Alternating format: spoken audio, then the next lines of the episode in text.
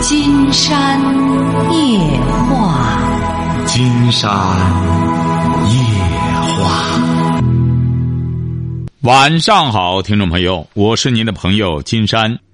喂，你好，这位朋友。啊，你好，是金山老师吗？没错，我们聊点什么？啊，我是那个呃那个什么，我是今年二十六了。嗯然后那个想跟您聊点感情的问题，一直比较信任您。嗯我呢，呃我呢是当时上大学的时候啊，谈了个女朋友，然后我俩就一直谈，到现在到今天已经是五年零六个月了吧。也就是说，你们上大学不久就谈对象？呃，当时上大学的时候，就是呃确定了恋爱关系了，嗯，就是一块儿。你上几年大学？啊？呃，本科。嗯，说吧。对，然后毕业之后呢，然后我们就在市区工作了，就在咱济南。嗯。然后工作了，就也是一直比较顺，然后也买房子了。但是呢，就是我一直就觉得，因为我我今年二十六嘛，当时就前两年的时候，我就觉得，我就想啊，我我再看看，再努力两年，然后那个收入上什么的能够呃再提高提高，然后到时候再结婚，呃也也算是这个呃到时候呃有一定基础吧。然后那个，但是就是最近呢，然后他就提出来要分开，嗯、理由呢就是说，呃五年了。然后现在感觉每天都一样，然后就感觉有些倦了，然后说就是对结婚、对婚姻感觉到恐惧，然后嗯，然后但但是就是我跟他那边父母吧，他也确实就你俩已经同居了，呃对。同居多久了？同居了一嗯一不到两年吧，应该不到两不到两年。你是干嘛的呢？我是那个做广告的，做广告的。他呢？呃，他也是，因为我们当时都是就是做这个。你做广告，他跑广告，呃，也不是，我们都做。都做什么意思啊？你俩做了个公司啊？呃，不是，就是我们从事的岗位比较相似。就是说，你俩都是在广告公司工作对对对对对对。啊，都各自在各自的广告公司工作。呃，对。你干嘛呢？在广告公司？呃，我是设计。他呢？呃，他也是，因为我们就是当时大学专业就是设计。啊，说吧。啊，对。然后现在他就说感觉倦了，然后说，呃，你像他一上大学就跟我确定恋爱关系，我们也感情一直比较顺的。他那个意思就是说，呃，不知道我到底是不是确定就是他结婚的对象。然后他现在就想，就是说能让我给他一段时间，然后就是让他冷静一下，或者是说他会结识一些其他的朋友，或者是说能认识更多的人。你是哪儿来的？你是农村来的还是都市啊？呃，我我是农村，呃他呢是济南郊区，他是市区的，他是济南的，呃，他是外地的，然后留级了，他是外地县城的，呃，市区市区，他是外地城市的。呃，对对对，呃，我们是大学以后才认识的嗯，啊。说吧，嗯。然后他现在就说让我给他一段时间冷静冷静，然后他让他去有自己足够的自由的时间，然后去认识一些，就是说他想感受感受，我到底是不是他要结婚的那个人，说不定说或者说是不是还有其他比我更好的，呃，或者就是这么个意思。然后我现在我就不知道该怎么办了。我说，呃，毕竟因为我们这么多年了，然后他也说，他说如果你不让我去试了。我我也听你的，我就跟你过。但是，但是他说这这话的意思，你想，金老师，就是他显然是就是心里肯定是不是心甘情愿的。但是我双方父母就是我们的关系都很好，父母也很喜欢我，我的父母也很喜欢他。但是就迫于各种的压力吧，他说如果要是说为了大家，如果说我们结婚，那我认了，就这么过。但是我觉得他不快乐那样。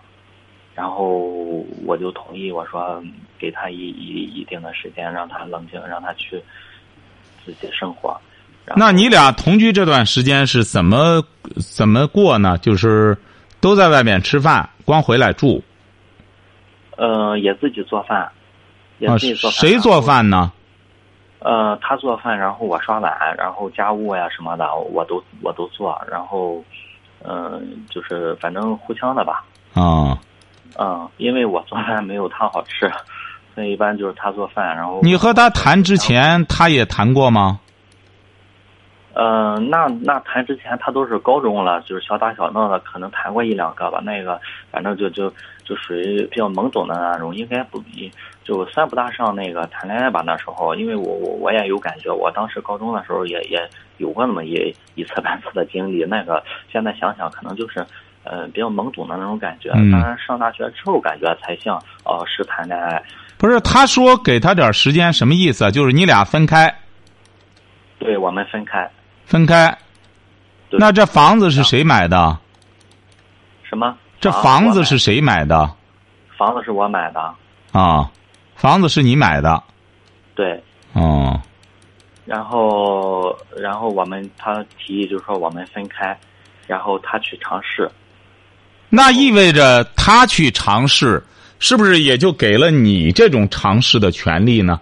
那么他走了啊他让我也去尝试，对他让我也去尝试。啊他说你也去试试看看，到底是不是我们两个是就是我们结婚。他说如果要是不这样的话，如果我们就是因为我们谈这么多年，我们没有任何的就是机会去跟别人去。那最终要是你俩有没有这样设计啊？最终就是说是，他尝试不行了，你尝试着行了，有没有嗯有没有假设这种情况金阳老师，这所有的情况我们都假设过。啊？假设就是你比如说他要尝试成了，那他人家话已经说到前面了，那只能就是说是，他要和别人了。那么你要尝试成了，他没尝试成怎么办呢？就都认，都认？就认。啊现现在老师现在是这样，就是他说，呃，我们是有约定时间，他说我就约定一年，这一年呢，这个就是互不干涉各自的私人生活，然后学习啊什么的，工作啊，就是大家都正常，都积极向上，都要保持，然后那个就一年之后，如果转一圈。可能认识一些男孩子，也不一定非得谈感情，反正就是认识一些男孩子、异性什么的吧。如果觉得一比，哎呀，说哎呀，他们那真是，呃，太菜了，太弱了。说，就是转一圈之后发现，嗯，还是确实你是我结婚的对象。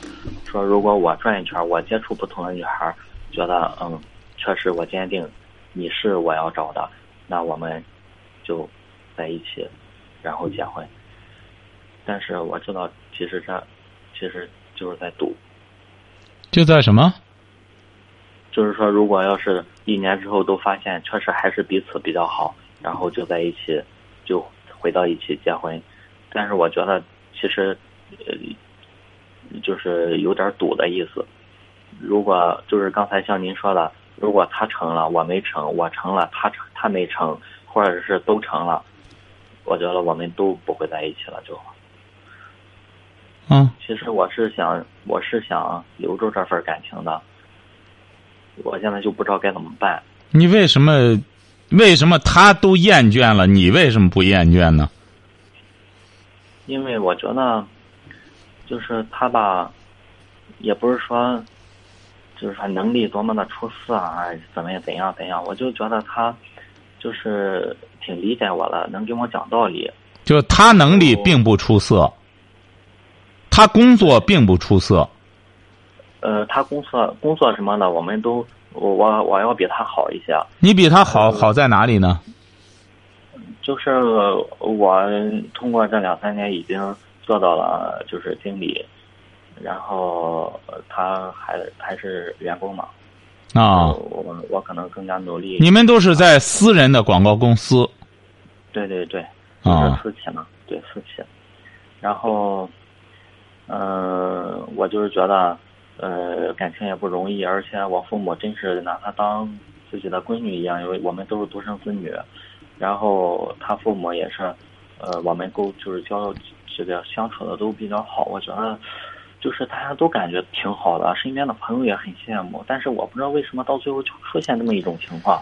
哎有的时候啊，有的时候啊，这个人就是这样，过分的安逸了之后，嗯特别向往某种外来的刺激。嗯像你这个女朋友，在很大程度上就是这样。因为严老师，严老师，这五六这五年七个月，我俩一次架没吵过，我从来没有骂过，也没打过他，就是感觉啊太顺了，感觉就是。他不是顺，就是说这种生活呢，就是一点波澜都没有，如此安逸的生活，自然会让人产生一种，就是想寻求一种刺激的。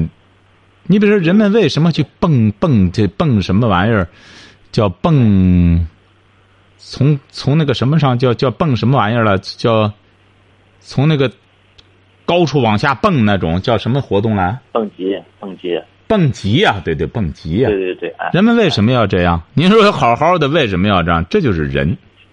嗯人呢，他得需要人的生活，所谓的幸福的生活，不是安逸安逸的，一点波澜都没有。经常讲过，实际上每一个人啊，都想发掘自我，嗯。都很希望，就是说，只有他自己努力得到的，他才会有幸福感，嗯。他才会珍惜。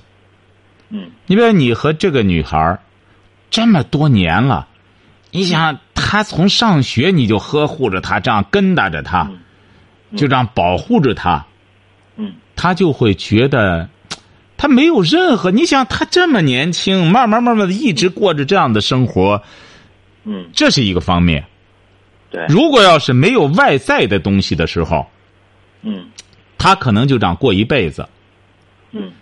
但是，他又在一个公司工作，嗯。那是另外一个面儿晓得吧？嗯。嗯。他在那个公司完全是脱离开你的，嗯他在那里受到各种的，或者说是你想不同人的所谈到的各种生活的诱惑，晓得吧？嗯嗯他会不断的和你这种家庭的生活做比较的，嗯不是每一个人都适合大家闺秀的生活。嗯不是每一个人都适合做着那种温文尔雅全职太太的生活。嗯金山举个例子哈，嗯您像那个莫泊桑写的《项链》，嗯项链知道啊？嗯，不是您嗯，您是什么意思？您是知道不知道？莫泊桑那个短篇《项链》嗯，这个我没看过。啊，他中学课本上就有啊，就是说这个女性，她嫁给了一个小职员，那么这个小职员很满足，为什么呢？这个马蒂尔德，这这这这个，他这个老婆长得很漂亮，嗯。其实他是生活在一个小市民的家庭，那么他对这种安逸原来是满足的，但慢慢的他的胃口就开始增长，他就觉得你看人家别人都各自带着那什么钻石项链什么的那那，他就想跃跃欲试的想尝试一种贵族化的生活。嗯，您说话一定要声音大，这位小伙。儿，好，好，好，吧？好的。你要这样的话，大家以为你的线断了。啊，没有没有，在听。你这个精神状态，金山直言不讳的讲，嗯您如果要是这样和一个女孩谈对象的话，嗯您再谈一个，还她也还会厌倦的。嗯，为什么？对就是缺少缺少一些生活情趣吗。不是你一个是缺少生活情趣，你一个是你才二十六岁这么年轻，缺乏阳刚之气，嗯你太满足现状，嗯哎，你感情上也这么惰性的话，那么女孩子她是觉得无无味儿的。什么叫男欢女爱？这个男的得有棱角，得有个性，这个女的她才爱他。对，哎，你肉肉乎乎的、平平淡淡的，光整天跟那这，哎，行行行，这生活行，哎，怎么着的，光这样他就够了。女孩子她更女女性更需要这么一种挑战性的东西。嗯所以说，作为一个丈夫，他和作为一个儿女不一样。你你做你爸妈的儿子，你是一个很称职的儿子，很合格。爸妈一看，哎呦，孩子真是。但是你和女人在一块儿，他不一样。嗯啊，你必须得保持一种锋利，保持一种棱角，保持一种硬汉，硬汉的硬度。嗯你只有这样，他为什么这样？他就怎么捏活你都是都是这样，怎么弄都行。五年居然一次架都没吵过，简直是奇迹。嗯，晓得吧？是，确实是。哎，你这样让他觉得这个生活，就好像我们吃饭一样，每天都是这个味道，每天都是这个味道。当然也，也不是说像我们现在，哟，像那些演的那些肥皂剧一样，怎么着每天得出幺蛾子，不是这样。就是说，你作为一个人，得活得有血腥，你得有你自己。对，为什么那些整天围着老婆转的人，结果最终老婆是厌倦他的、烦他的？嗯为什么我们大家都会看一部和我们毫不相干的电视剧？嗯，因为那里边的生活我们感觉到新鲜刺激。对对对，所以说你现在啊，你这个对象呢，最终他你这个女朋友呢，最终这样选择，她也是很无奈。嗯你别忘了，他面对的他那些同事，每天在谈一些什么东西，那么他回到家里就形成一种比较。为什么说过去的时候，古人说这个这个女性啊，她最好是在家里。你比如说，就从现在来说，韩国、日本为什么家庭相对稳定？就是女人主家，她要珍惜这个家庭生活。嗯所以说，你像项链里头这个玛蒂尔德，她是玛蒂尔德，她是很明智的一个女孩但是当她想寻求刺激，又把人家的项链丢掉之后，立马就明白了，哎呦，这种贵族的生活可不是好沾惹的。她稍一尝试，立马龟缩在家里，老老实实的干活干了十年。你不妨拿这本短篇小说看一下《项链》，嗯，明白。好你看过那个《泰坦尼克号》吗？嗯，看过。看过。对，那你既然看过那部剧，你看里边那个主人公那个贵族，嗯，是不是啊？那个叫罗斯啊，那个主人公不叫罗斯吗？对对对，对吧？你看那个罗斯，她为什么要背叛她的丈夫啊？嗯当然，这也是一种在电影里的生活。真正到西方的话，他不会这样的。所以说，正因为这导演这这什么都很仇视这种贵族，所以说他要他要败坏贵族。你看你们这老婆一见了我们这小流氓，立马跟着别人跑，晓得吧？嗯实际上，真正的贵族女性，但是也有这种人。为什么？这个罗斯，她骨子里她就不是贵族的女孩儿她只是羡慕贵族，她嫁给了他。但是真正见到了这种野生的生活，她还是比较适合这种生活的。最典型的例子是谁啊？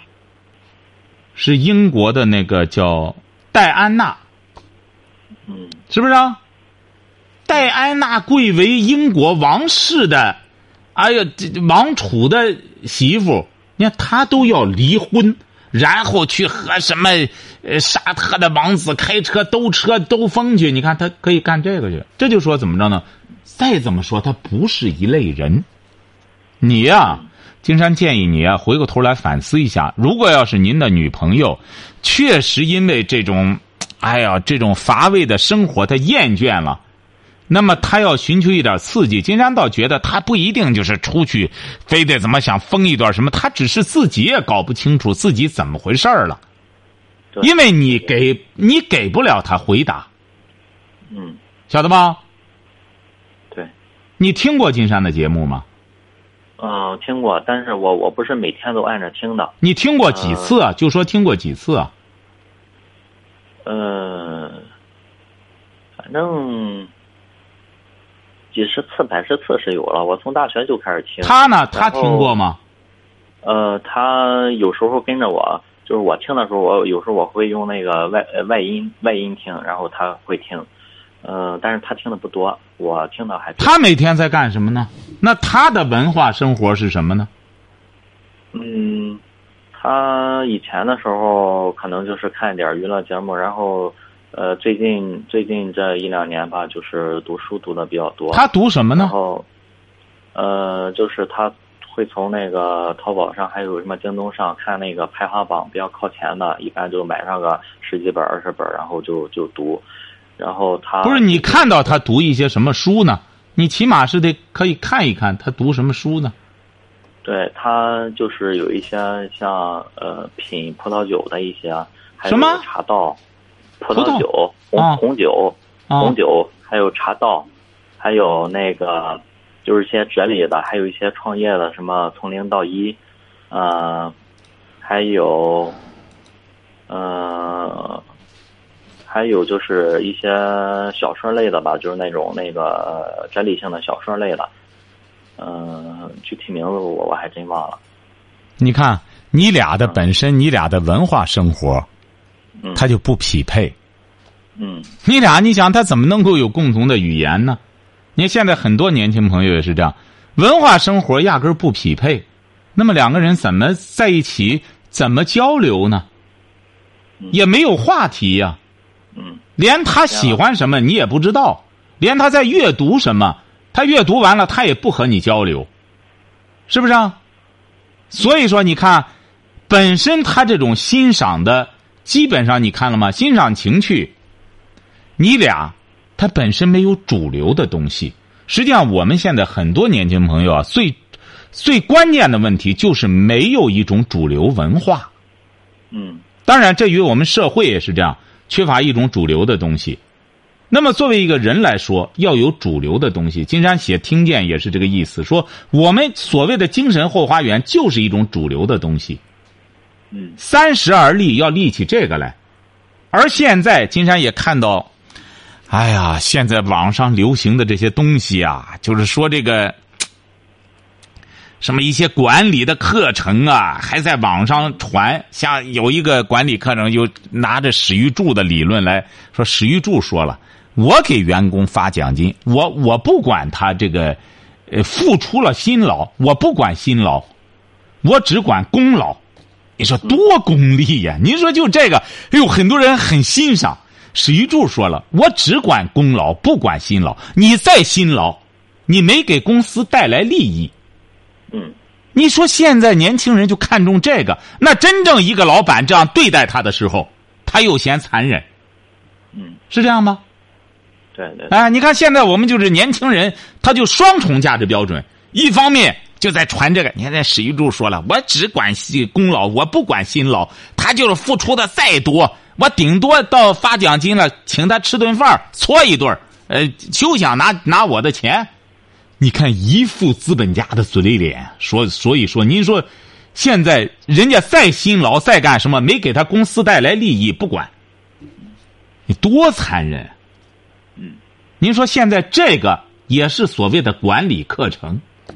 你说有些人看些这个所谓的创业，如果我们大家都去这样创业的话，嗯那这个社会还有善良可言吗？是不是啊？嗯大家都得利，必须得弄来利。哎，那任何一个公司你不给我弄利，我就对你不管，我什么也不管，没有没有这个功劳，就只有辛劳，不管。你说这是多么扭曲、变态的价值观！嗯金山没看到说西方的很多书籍说整天在弄这玩意儿的，我们整天说学学习洋人学，这可不是洋人的东西。当然，最终还是洋人的东西，就是洋人的垃圾。嗯啊，你说日本这发财的这些，整天包括这些什么所谓的这个东芝公司也好，什么也好，我们大家认为这钱都来的这道儿都正啊，都得原始资本的积累都是带血腥的。嗯所以说，金山觉得我们应该以此为鉴。为什么？我们中国人更不能学这些玩意儿。为什么？我们中国人多，他压根儿他就不像西方，他已经整个国家，你看澳大利亚一共才两千来万人，嗯他有的是地盘可以供大家去拓展，而我们本来我们的优势就在于人多。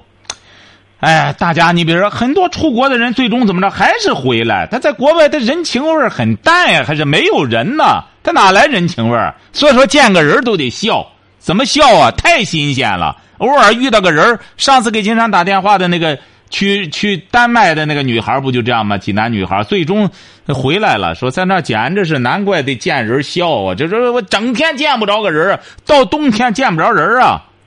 嗯您想想，你这个在什么国家里就得说什么国家的话，我们的人多是我们的优势，人人最终还是贴乎人儿啊，人最终还是稀罕人呢。所以说，你呢，金山觉得很重要的一点，你俩首先，他他所谓的这次分离呢，金山估摸着，有可能就是他实在是和你在一块儿待着太累，晓得吧？嗯嗯嗯哎，两个人这哎晚上就回来了，回来在一块儿睡觉，在一块儿干什么？自己想看点东西，自个儿想有点空间都没有。嗯金山，所以说，原来我们经常说一句话，说说一等夫妻分房睡，它是有道理的。这我们说一分房是啊，你有些人说白了，有些闲汉一分房，他在屋里胡鼓捣，再看点黄片子，他就出去嫖娼去了。嗯但是对一个文化人来说，他很希望自己在屋子里呢，打开台灯，看点自己喜欢的书籍，这样两个人想在一起交流了，哎，在一块儿再聊聊什么的。经常觉得十有八九是你这个女朋友觉得太累了，每天这样的生活的确是太累了，这是他这种感觉啊。金山估摸着，很有可能也是他在阅读和别人交谈中获得的，然后他对号入座，不一定源自他自身。原先他可能很满足，我找男朋友多好，我们也买房子了，干什么的？这个人就是这样，他一攀比，他就不知足了。嗯很有可能是源自一种他的阅读，一种价值观的误导。说这种生活，你你像那个谁，不就是这那个叫叫台湾那个在凤凰卫视工作的那个叫什么会啊？叫叫叫叫什么？金山也现在也不大看那个凤凰卫视，就是啊他有一种观点，他作为一个女的，她说我在一个单位就工作十年，嗯我然后就辞职，再换一个单位。他说我现在五十多岁，已经辞了四个单位了，这就证明我重新活了四次，嗯，这也是一种人生观。对对对，但有些人呢，他就会硬性的模仿。哎呦，人家都这样，你看这个主持人都这样，人家就十年必须得辞掉。他辞掉，他是有他的特殊原因的，是不是啊？你比如说，你真正去考察一下，很多所谓的这这炒老板的、的辞掉单位的，他很多他都是在某种程度上讲，他是真是，也可能是太太优秀了，在这个单位里很痛苦，晓得吧？嗯也可能真是他干不下去了，他走了。你说我们有些人，你在一个单位干的好好的，你学人家干嘛？是不是啊？嗯，你像人家崔永元，人家敢辞中央电视台，嗯人家崔永元这是大才呀，是不是啊？这我们大家能和人家比吗？人家甭说辞了央视，他他他他再辞什么的话，他照样能够生存呀。嗯所以说，这就是一种价值观、人生观不同，很容易会影响他的一种行为选择。嗯金山觉得你还是应该啊，两个人啊先沟通沟通，哪怕是现在他急于要出去，就先给他自由，不要怕他走了不回来，一定要记住这一点。嗯哎，他要真你要真爱他，嗯你要特别爱他，那么就给他这空间。嗯你可能会想，你看他一走了之后，我很不适应。原来回到家里来之后，有热乎气儿呢，我们俩在一块儿多好呢，高兴在一起。哎，不要这样，这就太自私了嗯，晓得吧？梁老师啊，我跟您说一下，就是我们近这一个月吧，我我我确实我自己也考虑了很多，然后我我我也同意说，我说那个呃约定一年嘛，我说那好，我们我就我们相互就自由。然后我这近一个月来吧，我就呃，因为他之前也建议我，就是说你要多多读读书，然后那个你得提升提升自己的一些修养啊，是吧？你平常可能确实是工作很忙，也确实是很努力，呃，这个确实是客观事实。但是他说你也得多读书啊，你你其他的一些方面，你比如说这个呃，人家聊起什么来，你也得懂啊，是吧？比如说人人家聊什么呃理财，聊什么呃茶呀，是吧？聊酒啊，你都得懂啊。我觉得也挺有道理。然后我现在也在看，我现在就是坚持自己呃每天都要读这样的书，然后我的妈做一些笔记。我的妈金山觉得你要这样的话，你俩百分之三万，你俩得分开。是吗？哼 哎呀，别人聊酒，你就跟着别人聊酒；别人聊茶，你就聊茶；别人聊理财，你就聊理财。你最终的结果就是没有自己。你看来没看金山写的《听见》？嗯没看吗？没有没有，您是哪儿的？嗯我就是在济南现在。我的妈，就在济南。金山那书就在济南市新华书店，你就不看？看写这本书什么意思啊？这个人最可怕的就是这样。嗯别人聊股市，你也跟人聊股市，这种人是最可怕了。经常估摸着您这个对象啊，将来最终要是你俩他这样，你也这样的话，你俩很难在一起，永远是跟着别人转，永远说白了是跟到别人屁股后边，当一个怎么着落伍的时髦、香气的都市化、都市化的一个模仿者，这是最可悲的人。要有自己的精神后花园。你俩这个，金山觉得在很大程度上讲，现在也代表着很大一部分人。嗯但是你既然给金山打电话，你听过金山的节目，金山绝不赞成这样的生活。这种生活说白了档次太低。嗯你要这样的话，你总是会跟着你这个对象，他也痛苦。为什么呢？他也在模仿别人跟打着。那么你又不能给他一个像山一样的这种固定的东西，嗯他就只能在他这个群里，在他这个单位上，是一个落伍者，嗯总是仰视看人家这些人，嗯那么他痛苦，但你并解脱不了他的痛苦，嗯晓得吧？嗯，你要这样，你俩真走不到一块儿了。那那你将来再谈酒，他就会觉得，哎呀，你太，你太俗了，你太干什么了？你就像金山举个例子，穿衣服，嗯是不是啊？嗯嗯嗯对是不是啊？嗯穿衣服，大家这料子那料子，这料子那料子，是不是啊？三十年以前的衣服，金山现在照样穿着。呃说这什么？你才穿这衣服？现在这种衣服挺好啊，怎么着？什么纯的？哎，又回来了，晓得吧？嗯哎，人就是这样，你要以不变应万变，你要跟打着别人屁股后边。说白了，除了吃屁就吃屎。所以说，您像史玉柱这种人，尽管是财主了，金山一直给他定义就是土财主。嗯您像像马云，值得羡慕吗？他是个成功者。但是如果要是我们这个民族，就是把这些人定位为我们的图腾，我们年轻人去追逐的对象的话，金山觉得是我们这个民族的悲哀。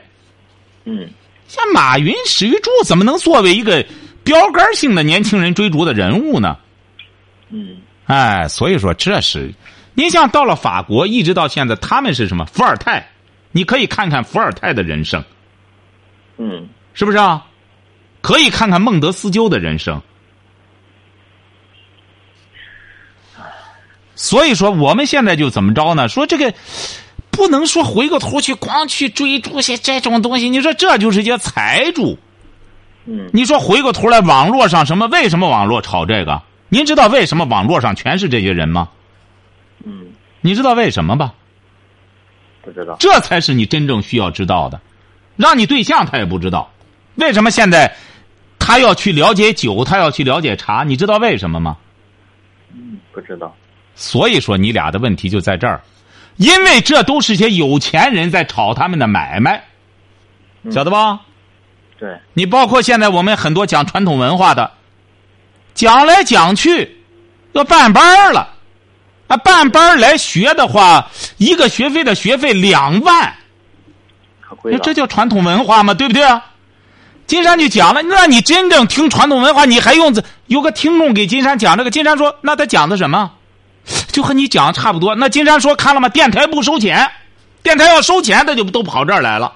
说他觉得还不如你讲的好，那我听了之后交了两万多一个学期，我那孩子还不如你讲。那金山说，不，他比金山讲的好。为什么？你拿钱买的。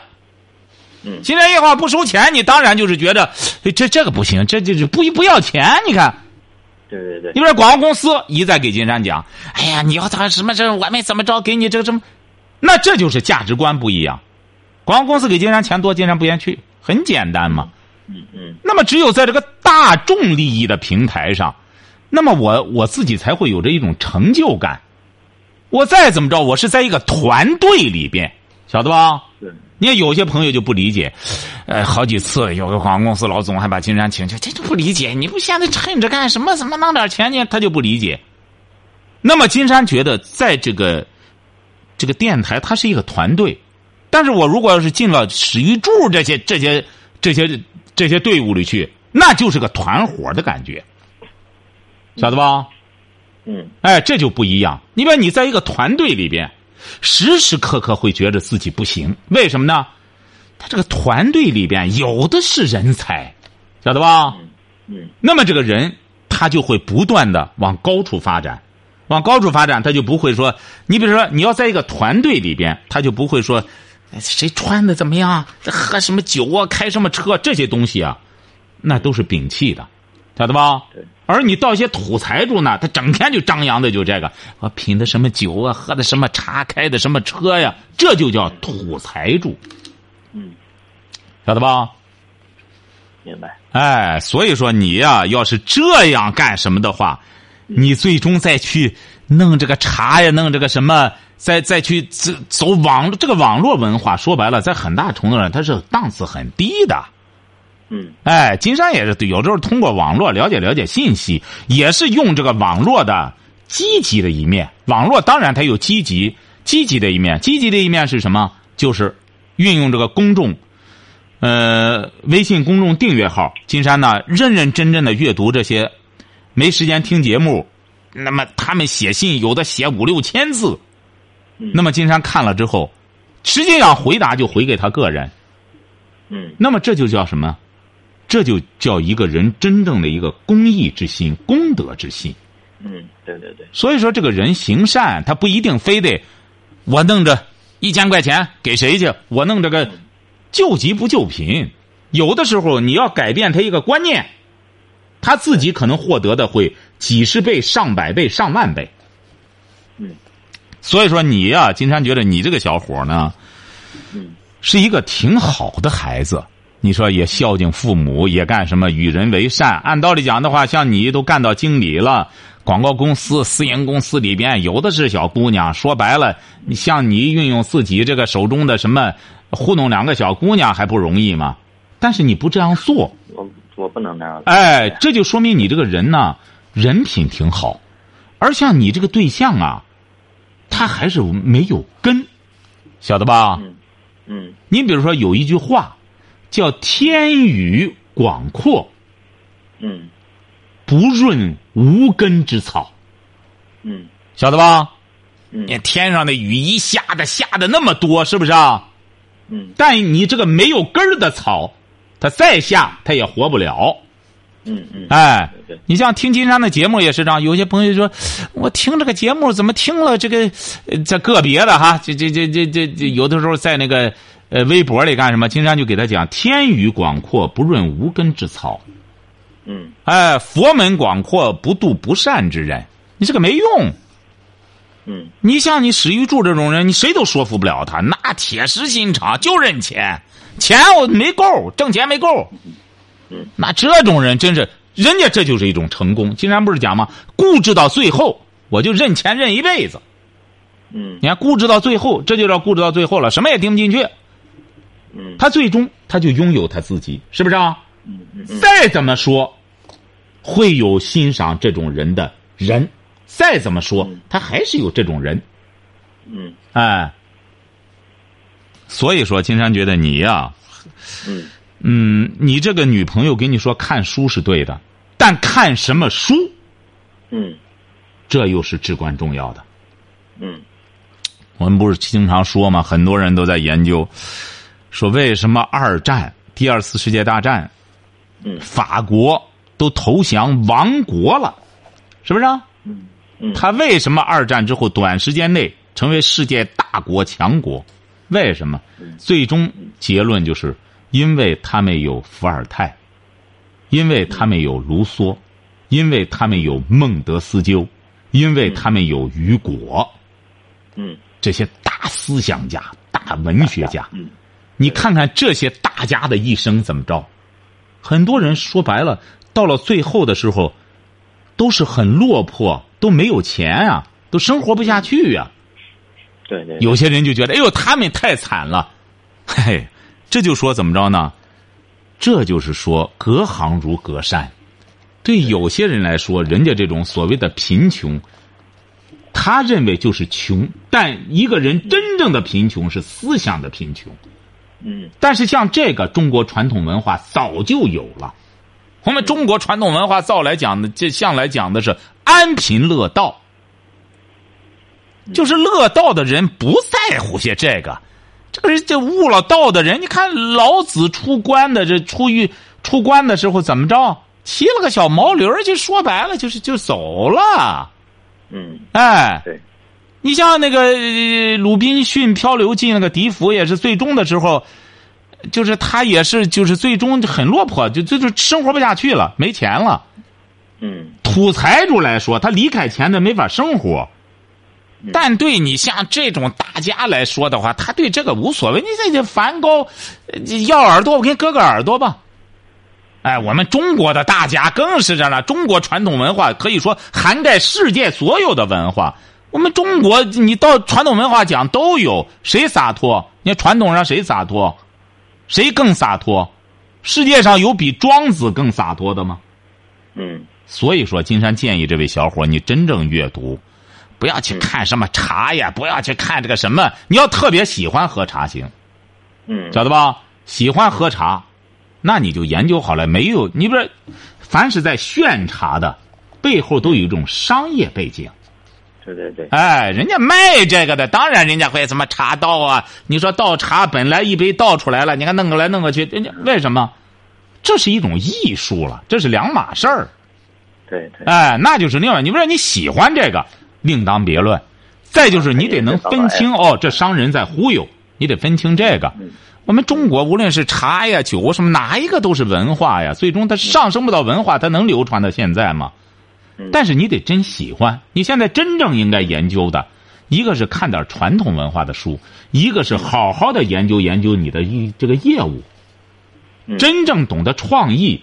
而我们现在说白了，这广告创意多差！现在这些广告，对对对，你说现在我们这广告越弄越直白，越弄越露骨。嗯现在这广告几乎就是什么什么玩意儿，底下就是电话号码，生怕人家不知道电话号码，立马就开始卖。就是我最好是这个广告一弄，立马就第二天收钱儿，越来越这还叫广告吗？对，这都叫出售信息。嗯所以说，金山到现在说白了，真正广告公司好的创意的，能拿出好的创意的不多。你这个行当是很有很有研究头的，你你应该出去看一看，干什么？你比如说，金山为什么说张艺谋有些东西啊缺乏创意？你看他有些东西啊，很就明显的看着就是就是这这这舶来品，就是纯粹属于就是嫁接来的，让人明显的感觉到这种嫁接的痕迹。它不是原创，你看冯小刚有些东西吧，就要好得多，接地气，草根儿接地气，对，哎，所以说这些东西啊，都是源自于有没有慧根。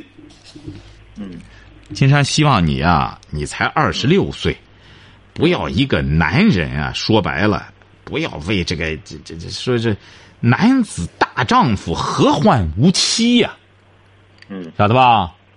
儿女情长干不成什么大事儿。要您那个女朋友呢，很简单。金山觉得给她时间，她要是说白了，有那个福分，嗯她会获得一种灵感，她会短时间内赶快回来找你。嗯哎，她会，她就会回来的。她要没有这个福分，金山觉得你也救不了她。嗯至于你自己，一时会感觉到有点孤独寂寞呀，嗯很快就会过去的，嗯，晓得吧？对。哎，但是我我我觉得我现在，呃，丁阳老师，我觉得我确实是不是也应该就是改变一下这个，稍微的改变一下就是生活，就是说是不是我这生活确实以前你不是稍微的改变一下，总的来说，你得像个年轻人。啊，你现在不像二十六，你像六十二，嗯你太死气沉沉了。这也，你这这个人啊，尤其是年轻人，不要光认钱，嗯晓得吧？要有思想，要有追求，要有理想，要有梦想。嗯你晓得吧？明白。哎，你比如说你现在你的理想是什么？你的梦想是什么？多挣钱，再买房子，再买车，就是。嗯。这不就是你的理想梦想吗？又是让一家人都过好。嗯。昨天晚上听了吗？节目？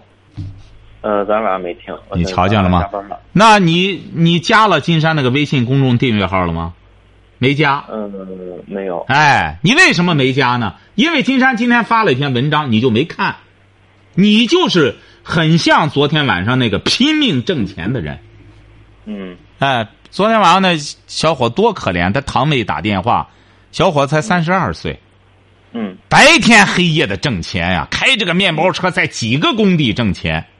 疲劳驾驶，一头撞在人家一个大货车的后后屁股上了。关键是他车上的两个年轻人全撞死了。你这不事儿大了吗？他自己现在还在医院里，还没出院，公安局已经刑拘了。出院就得上上拘留所。对呀，实际上你说他家里多幸福的一家人，他才三十二岁，儿子八岁。父母才六十出头，都是独生子，需要这么多钱吗？嗯，是不是啊？对对。为什么呢？因为他们的人生目标就定在钱上了。嗯。所以说，人最终唯利是图的结果，就是一条，就是说，没有回归的路。嗯，太狭隘了，把这个定了，嗯。就是不归路啊。说白了就是没有回来的路，就是不归路啊！这个人，你到现在我们老和西方应该我们都敞开国门了，经常就不理解我们有些人，你也出过国，你研究研究西方，西方是这样的吗？是的，资本家是这样的。毛主席分析的是最到位的，晓得吧？金山建议你也看点毛主席的书。嗯，金山一直金山夜话，我们自打开播以来。二十一年了，金山一直说，说得多看看毛主席的书。毛主席对对资本家、对帝国主义的分析，那是到骨子里的，晓得吧？嗯。实际上，你到西方，真正的我们所谓的现在这挣钱什么，这都是资本家的一种想法。而西方的真正的大众，人家是享受生活的。礼拜六、礼拜天，你让人家干，人家不挣那个钱，给钱不挣。为什么呢？人家要带着家人或者自己开着车，去到郊外郊游去。嗯。哎，人家就是这我，我就是不想当亿万富翁。我挣的钱买的保险够了，我也我也这个什么了。你像现在马云在忽悠什么？你看马云又在忽悠，大家得挣钱呀，怎么挣钱呀？十年以后，说白了。因为空气不好，肺癌多了；因为胃这个什么食品不好，胃这个呃这个呃因为水不好，肝癌多了；因为什么什么，大家得多挣钱，要不然将来怎么给医院呀？你看，他是在忽悠这个。嗯。为什么？大家只要一挣钱，只要想钱的人，嗯，就会崇拜史玉柱，就会崇拜马云。嗯，为什么呢？因为他们那所有的东西弄起来就是让人们怎么去勒钱。你也会成为我，就是还冒充这种什么，然后用自己现身说法让大家记住了。你只要跟着我学，你就会成为我。所以说，很多人都在跟着他学。嗯，晓得吧？嗯，明白。哎，所以说你记住了哈，多读点书，也看点书，但是绝对不是那样读书哈。嗯，好嘞，再见哈。嗯，好的，好嘞，好好，嗯好。